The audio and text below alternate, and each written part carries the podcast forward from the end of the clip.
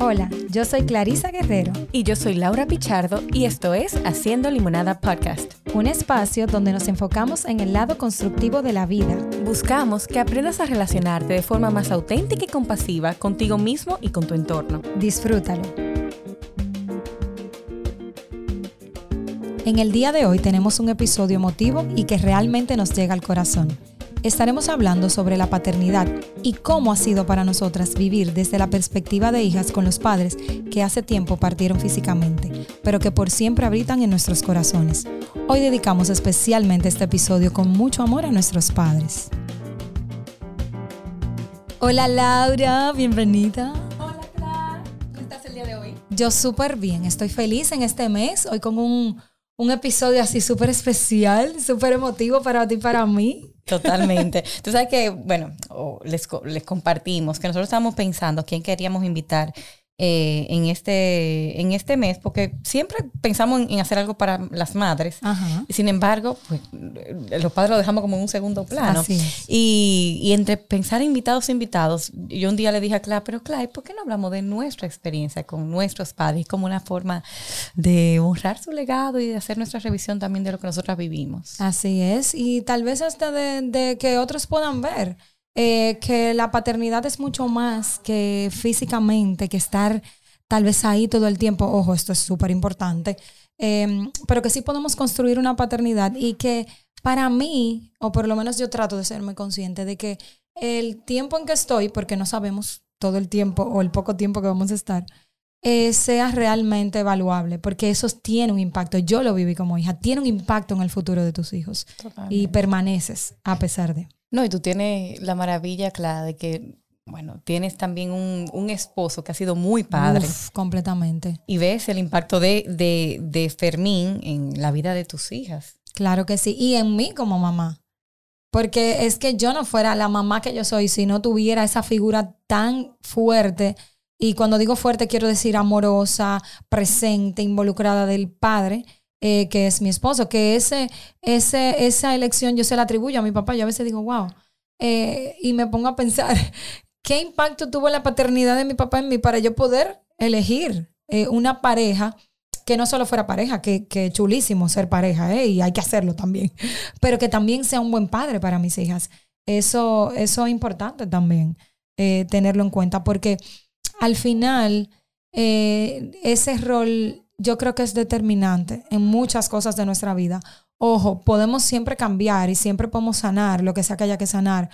Pero si podemos evitarnos ese proceso. Claro. Y tú sabes que, mm, bueno, hay mucha literatura sobre mamá y mucha información sobre mamá, pero sabemos que en la vida emocional del niño, tanto la figura materna como paterna juega un rol fundamental en su construcción de su personalidad, de su modelo de apego.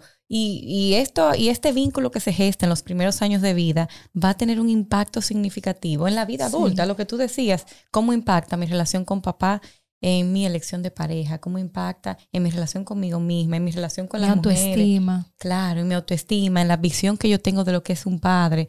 Pues claro que, es una figura eh, totalmente eh, vital. En Las relaciones sociales, el padre tiene un impacto muy importante en cómo nosotros nos conectamos con el mundo exterior, que no es ese primer vínculo que es mamá. Y a mí me gusta mucho, Laura, que tú usaste el término figura, y eso es importante recalcarlo, porque algunas personas que nos están escuchando pueden decir, bueno, pero es que mi papá brilló por su ausencia, entonces yo a mí me falta algo, o muchas veces hemos tenido figuras que han he sido como ese rol de padre en nuestras vidas, que es importante que también lo reconozcamos y que podamos saber que eso ha sido importante dentro de nuestro caminar, porque es eso, es la figura, lo que representa y, lo que nos ayuda. Claro, yo, le llamo a eso que tú dices ángeles en el camino, porque hay personas que tienen esta historia donde ha habido un abandono, donde ha habido una figura que no, se ha responsabilizado, que es padre porque biológicamente eh, forma parte de mi, de mi ser, pero no es padre en cuanto a un vínculo. Ahora bien, sí sabemos que el no vincularme con él, el perderlo en un momento muy temprano, el, el, que me haya abandonado, eh, lleva un proceso de sanación. Y tiene un impacto. Es algo que no podemos tapar. No es algo que nos sentencia de por vida, y eso está claro, porque siempre podemos hacer limonada, como se llama este podcast, pero tiene un impacto en nuestras vidas y nuestro ser y nuestra esencia corre a través de eso. Yo siempre digo, somos mitad papá y mitad mamá. Y si hay una mitad que me falta o que tengo dudas o que carezco de algo en esa mitad, va a haber un impacto en mí como persona. Y ojo, de eso yo puedo hacer mi mayor fortaleza, pero no quiere decir que no tenga que sanar. Como tú dices, tiene que haber ese proceso previo. Para poderlo utilizar a mi favor. Claro. Entonces, en el episodio de, hoy, algo importante, em, lo pensábamos y conectábamos al primer episodio de nosotros que fue de conocernos. Em, y yo hice unas preguntas. Y yo también. Para, para ir compartiendo y, conectar. Y ojalá algunos de ustedes se sientan identificados y se hagan estas preguntas también a ustedes mismos sobre su papá. Y quizá quiero yo comenzar, Clarisa, sin pedirte permiso. ¿Quién era tu papá? Mi papá era un padre, mi papá era una persona muy resiliente, eh, que sacó de abajo, Dios mío, ahora lo entiendo tanto. Pero como papá, te puedo decir que era un papá muy juguetón, lo recuerdo como un papá muy juguetón y a la vez muy serio, muy estricto, muy rígido. O sea, la chercha, la chulería, pero las cosas se hacen así. Em, era muy familiar, sumamente familiar. Siempre recuerdo también que, que todo lo hacíamos básicamente en familia. Aunque era muy amigo de sus amigos, era muy de hacer cosas en casa y con la familia. Y era muy de las vacaciones. Para él eso era inamovible. Él era un hombre súper trabajador, eh, impecable en su trabajo. Pero cuando llegaban las vacaciones era como que cero, todo eso fuera. Eh, yo sé que obviamente no era una época súper digital, pero a pesar de que mi papá atendía muchas emergencias porque era médico y a veces 24 de diciembre tenía que pararse de la mesa y irse y punto. Pero siempre recuerdo que cuando estaba, eh, estaba presente. O sea, estaba muy en lo que estábamos haciendo en ese momento. ¿Qué edad tú tenías cuando perdiste a tu papá? 14 años. Yo tenía 5 días de haber cumplido 14 años. O sea, que tú viviste tu niñez temprana y tu inicio de adolescencia. Sí, mi inicio de adolescencia. A mí nunca se me olvida eh, un momento en que yo estoy sentada, yo tenía 13 años ya, y yo estoy sentada en el sillón de la habitación de ellos, en un sillón que había ahí, y él estaba ya en cama, y él me pregunta, dime, y los chicos, como que cuéntame, y los novios. Y mi mamá vocea del closet allá tranca, ¿cómo que novio? Esta niña está muy chiquita, qué sé yo qué. Y él se ríe, como que, bueno, pero tiene 13 años ya, como que. Y eso, a mí se me queda en la memoria porque yo digo, conchale, qué, qué extraño para mí en ese momento fue como que mi papá que me está preguntando. Que no se supone que el papá es celoso.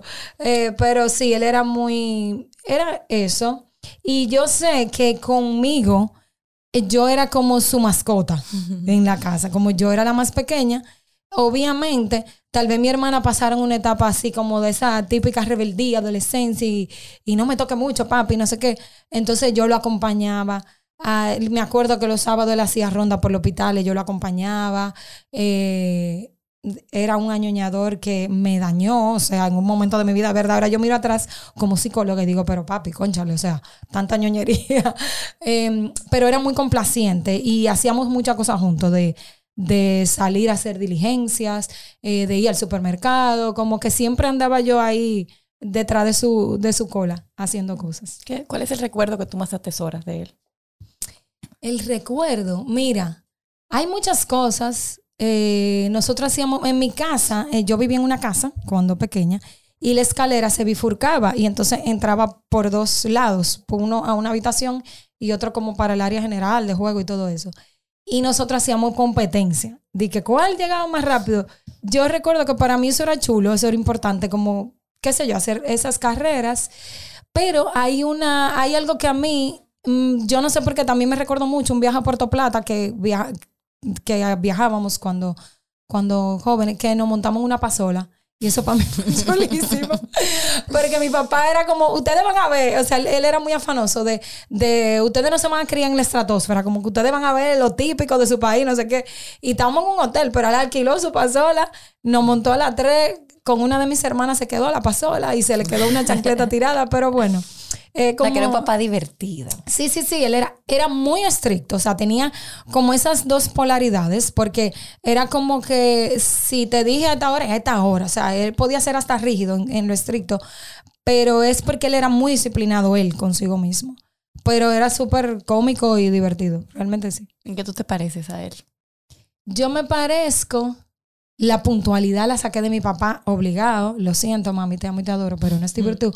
Y él, y él era así, él era muy puntual, él era de esos médicos que él llegaba media hora antes que sus pacientes, o sea, él no era de, que de la gente que te ponía a hacer sala, Eh, y era muy mm, responsable, yo creo que también eh, soy muy responsable a través de él y tengo su genio.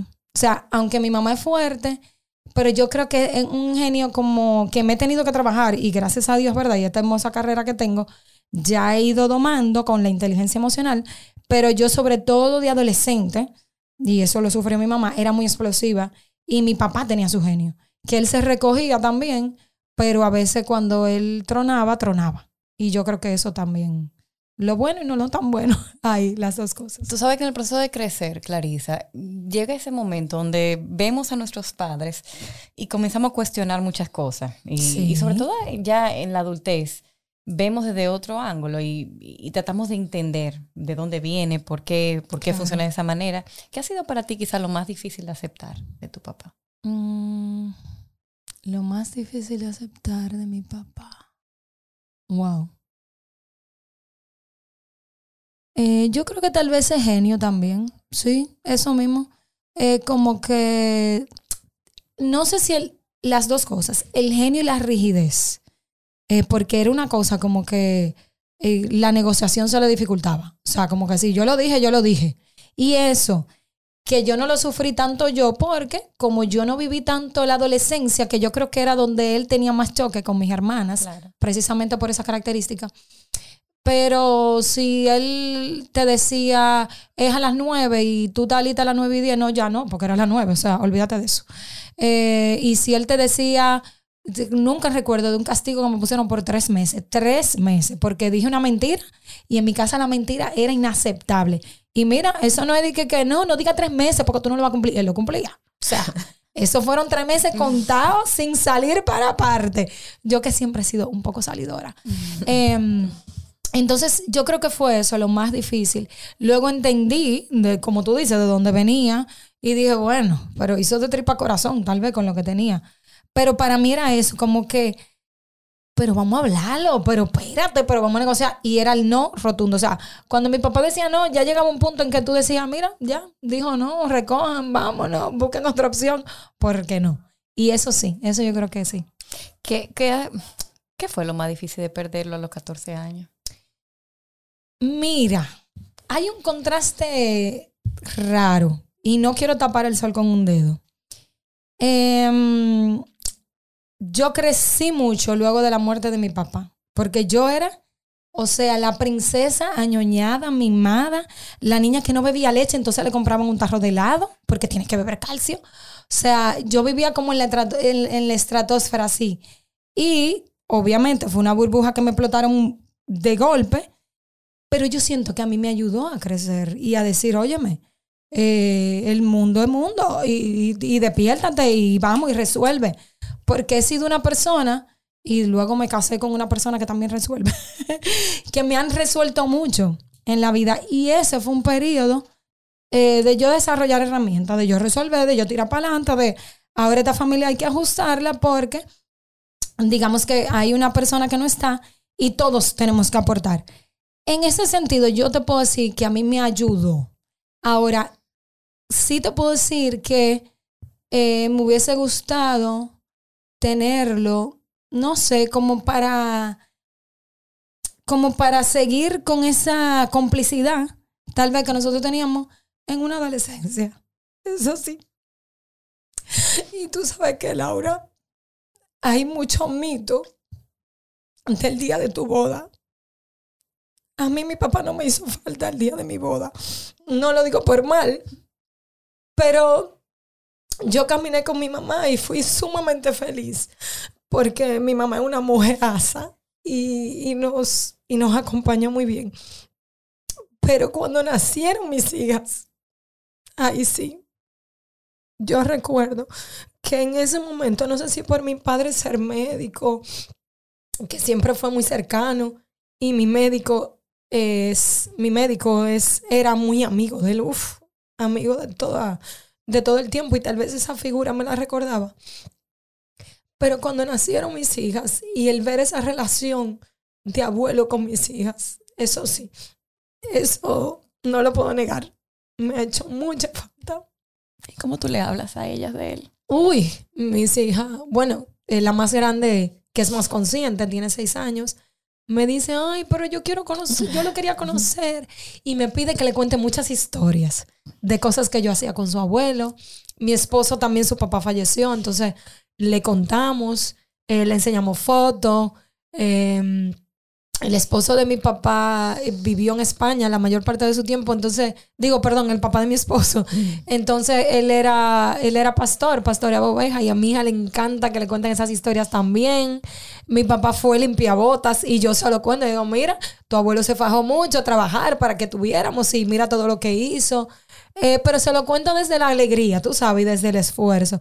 Y a ella le encanta. Eh, y, ella, y ella lo dice y lo dibuja hace muchos dibujos, a Montserrat le encanta dibujar, entonces ella los vive dibujando y vive hablando mucho. La, la pequeña repite, tú sabes, ella está ahí, ella sabe, lo escucha, obviamente cuando llega a su nivel de conciencia, eh, pienso que será igual que, que Montserrat, pero nosotros le hablamos mucho de, de, sus abuelos eh, y le hacemos muchas historias, eh, sobre todo cómicas, sí ellas realmente los conocen a través de, esas historias. Claro, si tuviéramos un, poder mágico de mandar mensajes a las personas que no están, ¿qué tú, ¿qué tú le dirías? Que yo le diría, le diría que, que lo amo, que lo adoro, que estoy supremamente orgullosa de todo lo que puso en mí, eh, porque obviamente con 14 años yo no era capaz de verlo, pero luego de adulta me di cuenta que tengo mucho de él y que eso es bueno y es lindo y se lo agradezco. Y le agradezco que mm, mi papá fue un hombre tan echado para adelante y tan trabajador que de hecho yo hago y, y he llegado a muchos lugares todavía gracias a él, a cosas que, que él se procuró en siempre pensar en su familia. O sea, yo te puedo decir que podía tener mil defectos, te digo, de hombre rabioso, todo lo que tú quisieras. Pero yo sé y tengo la plena convicción de que nosotros éramos su prioridad número, no uno, no, arriba del número uno. Eh, a pesar de que era muy apasionado de su carrera. Em, pero siempre lo sentí así. Y le digo simplemente que gracias y que lo amo mucho. Qué hermoso. Te mato, Laura. Me pusiste a llorar, podemos cerrar. Podemos cerrar. No vamos a cerrar porque ahora me toca a mí, Laura. Ahora me toca a mí. Bueno. Y nada, mis preguntas, no te apures, que son light. No te, no te creas. Con una palabra. no, no son con una palabra, pero son light. Eh, yo quisiera saber, Laura, un recuerdo divertido con tu papá. Mira, un recuerdo divertido. Mm, bueno, mi papá y mi mamá eran divorciados, o sea que yo crecí con, con que visitaba mucho a papi los fines de semana, me iba con él para Santiago y papi era súper divertido de por sí, o sea, era muy juguetón. Y yo recuerdo, y esto es algo, yo qué sé, un piojito de 5 o 6 años, que nos poníamos en su cama y, y yo tenía una mascota y él era mi estudiante. Entonces él me contestaba como el estudiante, que no puedo, profesora. ¿Y por qué, profesora? Entonces le estaba como con la I. Entonces, ¿por qué, profesora? Yo no puedo. Y, y, yo lo regañaba eso. Papi era muy juguetón. Eh, o nos poníamos eh, con las piernas juntas y entre los dos con las piernas hacíamos bicicleta. Eso Ay, ese juego, ¿verdad? Yo recuerdo. recuerdo. Y eso, eso, eso es muy lindo cuando los papás se involucran a nivel de juego es valioso, porque mira cómo queda en la memoria, a las dos nos pasó, definitivamente. Y Laura, ¿cuál fue el boche o la reprimenda más grande que tú recuerdas que tu papá te haya dado? Una sola vez recuerdo. Y mira, mi, casa nunca fue de pela, nunca ha sido de pela. Y yo por eso no lo practico porque nunca lo entendí. Pero mi papá me dio una sola vez. Lo cual para mí fue un... Devastador, mi Devastador. Me sentí totalmente dolida. Y fue que yo dije, papi, tú te encojonado. Y Ay, la palabra. Y él me dio una galleta y me dijo, esa palabra no se dice. Yo me quedé en shock. Yo no creo que yo ni lloré porque yo no entendí qué pasó. O sea, qué pasó en ese momento. Ese fue el peor. Ese fue el peor. Papi. ¿Cuántos años tú tenías, perdón? Yo, yo, tenía que tener como, ¿qué? Como siete años, ocho años. Y recuerdo inclusive dónde yo estaba, en la casa de mi abuela y en qué, y en qué Claro, espacio estaba. Claro. Pero en general, papi no era mucho de boche. Él era muy de algo peor, que mi papá te quitaba la palabra. Ay, el, el hielo. Sí, él me retiraba la palabra. Y eso para mí, todavía hoy es un tema muy doloroso. Y a mí que me, es algo que he trabajado, pero el tema de que me dejen de hablar de repente, a mí es como que me, uf, me quita todo. Y mi papá era así, o sea, él tenía muchas virtudes, pero cuando él se enojaba con algo, él me retiraba. Mira es tanto así, claro, que, mm, bueno, mi papá murió de, mi papá tuvo cáncer en un momento, después tuvo otro cáncer, que fue el mieloma múltiple. Y yo me entero porque un amigo me llama que él está en la clínica. Eh, y cuando yo voy a la clínica, mi papá se había caído de la escalera. Y él no me llamó a mí porque él estaba enojado conmigo. O sea, fíjate dónde llega. Y yo llego a la clínica y él tampoco estaba contento. O sea, él todavía seguía en su mood del enojo. Así era él. De Wow. especial. ¿Y qué lección de vida, Laura, te regaló tu papá tal vez sin saberlo? Mira, viendo el proceso de él de cáncer, yo te puedo decir que papi amaba la vida. Toma en cuenta esto, yo nací de un papá, o sea, nací, cuando yo nací, mi papá era un- una persona muy mayor. Mi mamá tenía 25 años y mi papá tenía 50 y pico de años. O sea, llevaba 20 años Mucha mi mamá. diferencia. Ya él tenía hijas mayores que yo. Y de repente, a mi, a mi, mi adolescencia, eh, o- 12 años por ahí, mi papá tiene un melanoma y se va a Estados Unidos a, a operarse eh, con melanoma en un nivel 4, o sea que el pronóstico era muy, muy bajo.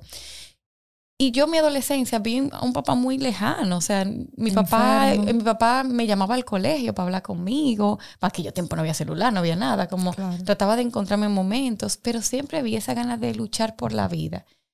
Y aún en los peores momentos, él tenía un sentido del humor buenísimo.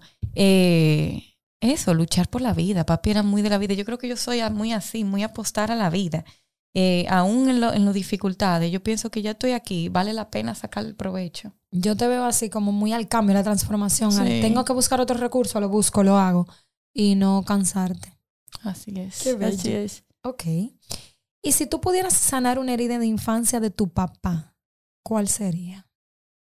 Herida de infancia de papi. Yo la verdad que ni, ni sé. Tú sabes que mi, mi papá, cuando fue adolescente, se fue al Army en Estados Unidos. Eh, porque, pues digo, la historia de mi papá es como interesante, porque como que él, ha él tuvo muchas vidas en una sola Mm. vida. Y mi abuelo, mi abuelo paterno siempre decía, a, a, a Rafael lo cambiaron, se llamaba Rafael, a Rafael lo cambiaron, en algún momento lo cambiaron. Y yo escuchaba mucho eso y entendí que quizás esto era el resultado. Después cuando lo operaron del cáncer, decían, bueno, quizás ahí fue que lo que le desconectaron algo y, y ahí vino Y más ahí loco. vino. Ahí sí vino loco. Em, pero sí, yo creo que mi papá había algo, algo en él que no todavía ni logro descifrar en su historia. Ya mis abuelos tampoco están. Y a veces le pregunto a, mis, a mi tía, eh, que es más cercana, para que me hable de, de cómo fue su crianza y cómo fue. Pero claro, hay algo en él que lo hacía tener dos polaridades. O sea, mi papá era una persona maravillosa, querendona, me daba un amor, un amor y una mirada de validación que yo adoraba. Y mi papá a la vez era la persona más fría y distante. Pero eso no era conmigo, él lo hacía en General. general. Y entonces yo decía, pero qué, ¿qué habrá pasado en su historia? Que en algún momento él desarrolló esta, esta forma, esta, esta coraza de barrera cosas, una barrera claro. Y se, y se distanciaba mucho. Entonces, por algún lado, yo sé que no, vamos, o sea, él nació en Santiago en aquella época, en 1938, 39, no recuerdo. Eh, mi, fam- mi, ma- mi abuela era adventista, mi abuelo trabajaba en la tabacalera, él creció en el rancho de la familia, eh, siendo un adolescente se va a Estados Unidos, allá tiene una vida. Yo sé que él quizá era una familia donde no se hablaba de emociones, Claro. donde quizás Una mi- época mi- donde mis no- mismos abuelos eran muy distantes, ellos, afectivamente muy distantes quizás, pero pues creo que por ahí va. Y ya que tú hablas de esas, digamos que polaridades de este padre dulce y amoroso y a la vez distante, ¿Cómo tú describirías esa relación que ustedes tenían? Pues tú eres igualita a tu papá. el que te vio a ti, vio a tu, el rostro de tu padre. Mira, había dos cosas. A ver, que yo sé, te voy a decir algo que yo recuerdo mucho y, y me llega. Y yo me recuerdo una vez, yo en Santiago, que yo estaba como durmiendo, pero ya yo estaba despierta. Y mi papá le decía a mi tía, oye, la muchachita inteligente. Eh, mi papá me, me, validaba mucho, me especulaba mucho, me, me resaltaba. Yo creo que toda esta parte muy del conocimiento iba mucho de las conversaciones con papi, era muy de, de sentarnos a hablar, em, de jugar conmigo, de reflexionar sobre la vida. Ahora yo pienso en las conversaciones que él y yo teníamos y eran profundas. Inclusive recuerdo que la primera vez que tuve un novio, a quien se lo dije fue a él. Y le dije, papi, sí. Y él lloró. Y él lloró de la emoción de que yo se lo comentara. Entonces, por un lado, estaba esa relación tan hermosa, de tanta confianza, de, de, pensar cosas en común, de, de filosofar sobre la vida, em, de acompañarnos. O sea, por mucho tiempo también yo me sentí muy responsable de mi papá. Eh, yo asumí que yo tenía que cuidarlo porque en algunos, en algunos momentos, en la misma enfermedad, él estaba postrado en cama, y yo iba, yo le llevaba la comida, ya yo más grande. O sea que en un momento se transformó una, a una relación que yo asumí mucho de cuidar y cargar, lo cual también tuve que trabajar en terapia porque entonces me sentía responsable de todo lo que le pasaba. Pero estaba otra cara y yo no, yo siempre la digo, o sea, es la cara de mi papá que era yo sentía que en cualquier momento yo podía perder su cariño. Es la verdad. Y era doloroso, doloroso. Claro, porque era como estar todo el tiempo intentando. Sí. él era, a veces era muy duro. Me imagino. Sobre todo para una niña y joven que lo que quiere es complacer. No, y, y, es duro cuando la persona que te dice que te admira, que te valora, de repente ya no te mira pone esa, esa muralla entre ustedes. Wow, qué difícil. ¿Y qué tú crees, Laura, que tal vez te faltó a ti por conocer de tu padre? ¿A qué edad? ¿Qué edad tú tenías cuando él falleció? Yo tenía 23 años. Yo estaba en España y papi estaba muy mal. Y yo viajé a Nueva York a verlo. Puedo decir que el día que lo, o sea, cuando viajé a verlo, pasé esa Navidad con él, ya yo veía que yo estaba perdiendo a mi papá, porque él mismo se sentía humillado. Él estaba en cama, yo tenía que cambiarle los pañales, ayudar. Y él decía, y voy a decirlo con el pi, le pueden poner, decía, qué mierda yo soy. Y claro, yo entendía que mi papá que era tan, tan fuerte, tan vivo, cuando él se vio que él estaba en una cama, que necesitaba oxígeno, fue muy difícil, muy difícil. Y recuerdo la última vez que lo vi que me dijo, no vamos a ver luego. Yo sabía que no nos íbamos a ver ya, pero me dijo, no vamos a ver luego, tú vas a ver. Eh, mira, a veces yo pienso que yo creo que nunca me conocía. Porque yo no me conocía a esa edad todavía. Claro. Él conoció cosas en mí. Pero quedaron tantas cosas por conocernos mutuamente, por yo preguntar. Papi era muy de la familia de origen y hablaba mucho de los pichardos. Y hay que tener conexión con la familia y, me hablaba del árbol. Entonces tú le decías, ¿y fulano pichardo? Ah, no, fulano pichardo es. Y él tenía eso tan arraigado y tan fuerte. Y, y, yo quisiera a veces estar y preguntarle tantas cosas que ahora yo, yo tengo tantas inquietudes. Em, yo le escribo carta, papi. Hermoso. Hablándole de quién yo soy. Es difícil. Y de, y de, y de quién es él desde otra mirada. Porque ha habido como varios momentos. El momento donde yo lo idolatraba y para mí todo era culpa de mi mamá. Claro, todo era culpa de mami porque papi era lo máximo. Luego vino un momento y dije, pero espérate, esto que él me hacía no era lo máximo. No me hacía, no. Esta forma de él y esta forma de relacionarse no era lo máximo. Y, y, entonces me enojé mucho.